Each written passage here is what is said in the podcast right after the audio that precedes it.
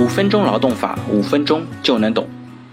最近啊，刘强东在美国被捕的案件在全网闹得沸沸扬扬。之前呢，Me Too 的项目在中国也爆出多项猛料，涉嫌诸多大佬的性骚扰甚至性侵案件。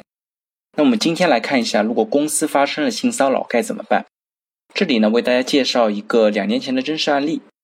一家公司一位经理在法国出差期间，对同行的女同事实施了一些不当的行为。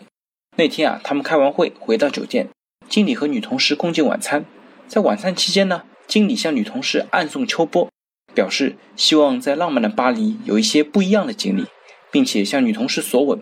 被女同事婉言谢绝。在回各自的房间的路上，经理一把搂住女同事，抓住她的手腕，想把她强行拖进自己的房间。女同事情急之下大声喊叫，引来酒店服务人员，经理这才松手退却。后来，这位女同事将自己手上抓痕的照片。以及当时见证的酒店工作人员的电话提交给了公司。公司与酒店确认之后，决定参照员工手册的相关规定，认定这位经理的行为是对同事使用恐吓、胁迫、暴力和其他不法行为的，属于严重违纪，决定解除他的劳动关系。这位经理呢，后来向劳动人事争议仲裁委员会申请了仲裁，请求公司支付违法解除的合同赔偿金。但是呢，仲裁委员会裁决对经理的请求不予支持，经理不服裁决，诉至法院后，经过一审、二审的裁判，均驳回诉讼请求，维持原判。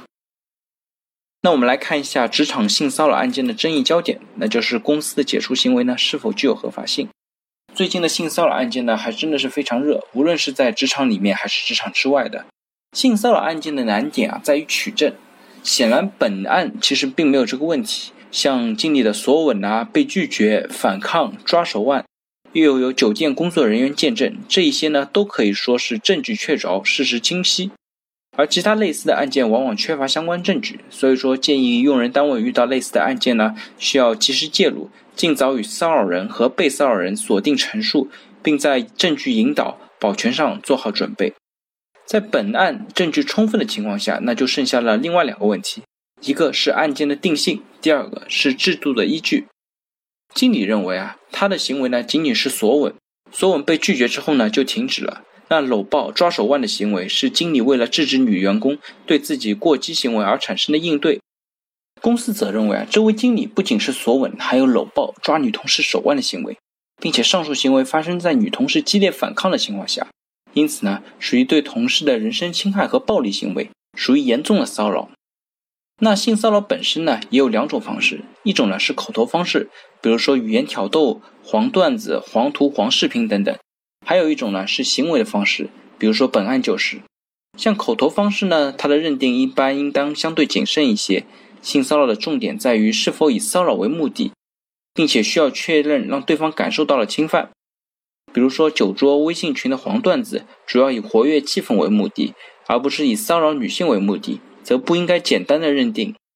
本案不仅有口头的索吻行为，在被拒绝之后呢，还施加了暴力，所以说认定成骚扰应当没有意义。另外呢，本案当中公司的制度并不完善，应对性骚扰应当有明确的界定和处罚。这家公司的员工手册当中啊，仅规定了对同事使用恐吓、胁迫、暴行和其他不法行为当中的其他不法行为来界定性骚扰。在本案当中呢。员工的行为界定成其他不法行为也是可以的。员工的行为属于明显违背公序良俗，即便没有员工手册的规定，在上海地区，用人单位胜诉的概率呢也是比较大的。但是显然，用人单位不应当指望规章制度当中的一些保底条款和仲裁法院对于劳动纪律基本义务的认知来保护自己解除的合法性。比如说像性骚扰之类的情况，应当在制度当中大张旗鼓的明确并给予处罚。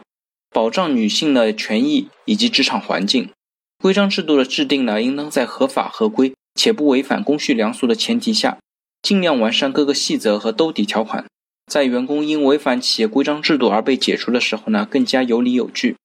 那大家思考一下，自己的公司在这方面的规章制度有没有相应的漏洞？如果大家对我今天的话题有任何的问题或者建议呢，非常欢迎在我的音频下方留言。也非常欢迎将我的音频转发给任何需要的朋友。那我们下一期再见。